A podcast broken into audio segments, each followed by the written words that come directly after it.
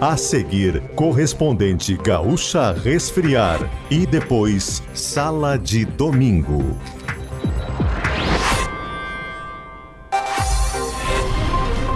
Receita Federal vai investigar a entrada de segundo conjunto de joias trazido ao Brasil por comitiva de ministros de Jair Bolsonaro. BR-470 tem bloqueio total para retirada de caminhão em Veranópolis. Presidente Lula se reúne nesta tarde com o ministro das Comunicações para pedir explicações sobre o uso de dinheiro público em viagem particular.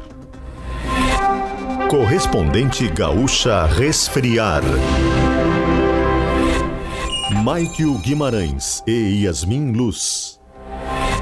Boa tarde, agora são 12 horas e 50 minutos. A temperatura é de 25 graus na capital depois que o caso das joias de 16 milhões de reais foi revelado na última sexta-feira pelo jornal O Estado de São Paulo, a Receita Federal emitiu nesta manhã nota oficial, onde informou que um segundo presente do governo da Arábia Saudita ao governo brasileiro será investigado. Um relógio, uma caneta, abotoaduras, um anel e um rosário foram trazidos ao país por uma comitiva do Ministério de Minas e Energia em outubro de 2021.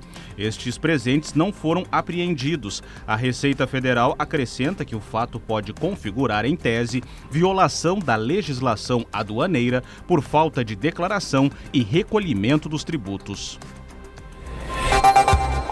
Temperatura de 25 graus em Porto Alegre, 20 em Caxias do Sul, 26 em Santa Maria, 27 em Pelotas e 25 em Rio Grande. Yuri Falcão atualiza a previsão do tempo para as próximas horas. A previsão do tempo indica a possibilidade de chuva forte nas próximas horas em Porto Alegre, na região metropolitana e também na Serra Gaúcha. A instabilidade nessas regiões se justifica devido ao ciclone extratropical que está em desenvolvimento na costa do Rio Grande do Sul. O tempo chuvoso nessas localidades deve seguir até a próxima quarta-feira.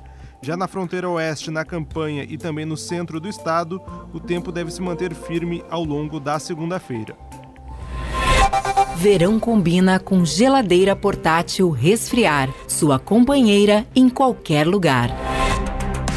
O Ministério Público do Trabalho e representantes das três vinícolas da Serra, que contratavam mão de obra terceirizada da Fênix Serviços Administrativos e Apoio à Gestão em Saúde Limitada, voltam a se reunir nesta semana para assinatura de um acordo.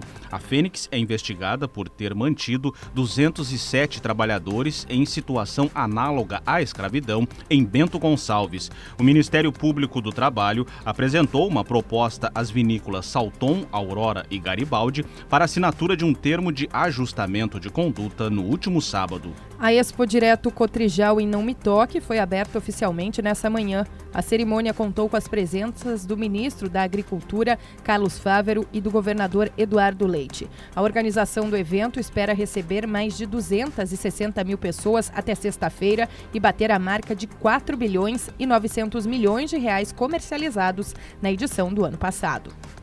Porto Alegre ampliou em 67,5% no período de um ano o atendimento em horário noturno nas unidades de saúde.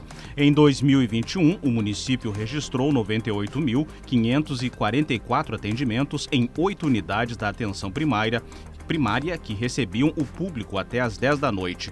No ano seguinte, em 2022, as casas de saúde abertas com horário estendido dobraram, passando para 16, com o registro de 165.111 atendimentos realizados após o horário comercial. Os dados são do ESUS do Ministério da Saúde. Ainda nesta edição, município do Vale do Taquari concentra quase 60% dos casos de dengue confirmados no estado em 2023. Justiça começa a ouvir amanhã testemunhas do caso de criança morta por mãe e padrasto em Alvorada. A Resfriar é a maior fabricante de geladeiras e climatizadores automotivos do Brasil. Acesse resfriar.com.br e conheça todos os produtos. A BR-470 está totalmente bloqueada no quilômetro 187 em Veranópolis. A interrupção começou por volta das 10h15 da manhã. A medida é necessária para a retirada da carga e remoção de um caminhão que saiu da pista na quinta-feira passada. De acordo com a Polícia Rodoviária Federal, o trabalho é complexo e exige guindastes de grande porte. A estimativa é de que a remoção leve cerca de seis horas. A recomendação da Polícia Rodoviária Federal é de que os motoristas evitem circular pela rodovia durante o período de bloqueio. Caso o deslocamento seja necessário, é possível desviar pela RS 355, passando por Cotiporã, e depois acessar a RS 431, passando pelo distrito de Faria Lemos. 58% dos casos de dengue confirmados neste ano no estado foram registrados em Encantado. Conforme o painel da Secretaria Estadual de Saúde, o município do Vale do Taquari tem 259 dos 447 registros do Rio Grande do Sul. Segundo a Secretaria Municipal de Saúde de Encantado, o primeiro caso foi identificado no dia 23 de janeiro. Desde então, houve uma intensificação nos trabalhos de varredura e eliminação de criadouros do mosquito. A orientação das autoridades é de que a população fique atenta para focos de água parada e também faça uso de repelentes e inseticidas. O corpo de Marlise Chons, de 47 anos, foi encontrado nessa manhã no rio Cadeia, interior de Picada Café. As buscas começaram na manhã de domingo. Marlise saiu para ir até a casa do namorado na noite de sábado, mas não chegou ao local. O carro que ela dirigia foi encontrado no rio na tarde passada. Cerca de 30 bombeiros participaram das buscas. Um cantor de 62 anos foi preso na madrugada de domingo por importunação sexual de uma mulher de 29 anos durante um baile no interior de Morro Reuter, no Vale dos Sinos. Conforme o relato da vítima, o homem, que era o vocalista da banda, teria colocado a mão dentro da calça dela. De acordo com a ocorrência policial, outras mulheres testemunharam o fato, chamaram a brigada militar e o homem foi preso. Na tarde de domingo, o cantor recebeu liberdade provisória. Quando questionado sobre o fato, o acusado negou que tenha tido uma conduta indevida. A polícia segue com a investigação. Começou nessa manhã o julgamento dos dois acusados de matar o jovem Natan Regis dos Santos Reis, de 18 anos, em 2017.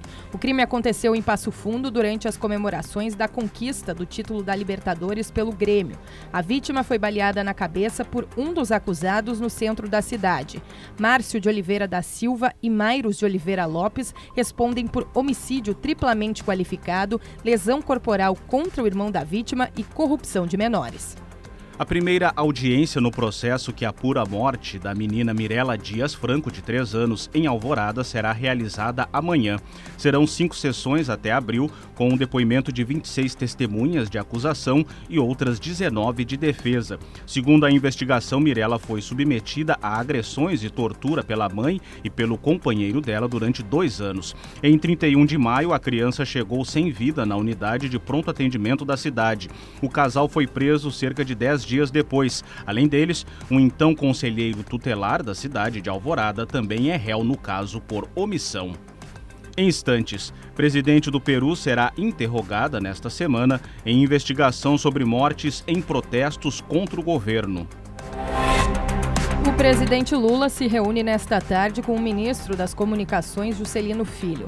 Na pauta estarão as denúncias de que o ministro teria viajado com dinheiro público para resolver questões pessoais em São Paulo no mês de janeiro.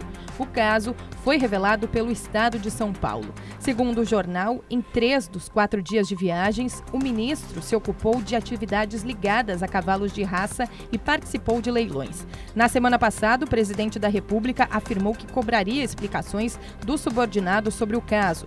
Em nota, o Ministério das Comunicações afirmou que o ministro tinha compromissos oficiais na viagem ao estado de São Paulo. O ex-presidente Jair Bolsonaro afirmou que pretende voltar ao Brasil até o final de março. A declaração foi dada em entrevista à imprensa americana. O político está nos Estados Unidos desde o final de dezembro de 2022. Quando questionado sobre a ligação com os atos de vandalismo de 8 de janeiro em Brasília, Bolsonaro afirmou que não era mais presidente e estava fora do Brasil.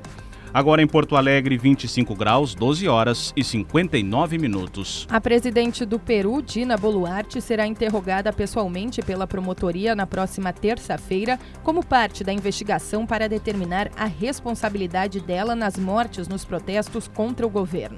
Milhares de pessoas tomaram as ruas de Lima no começo do ano para pedir a renúncia da governante. As manifestações deixaram 48 mortos e mais de 600 feridos em confrontos com as forças de segurança segurança. Outras sete pessoas morreram em acidentes de trânsito em eventos relacionados aos bloqueios de estradas. No cargo desde dezembro, Dina Boluarte é a sexta presidente em seis anos a liderar o país. Verão combina com geladeira portátil resfriar, sua companheira em qualquer lugar. Você encontra o correspondente Gaúcha Resfriar na íntegra, além do conteúdo completo das notícias e reportagens com fotos e vídeos em GZH. A próxima edição será às 18 horas e 50 minutos. Boa tarde.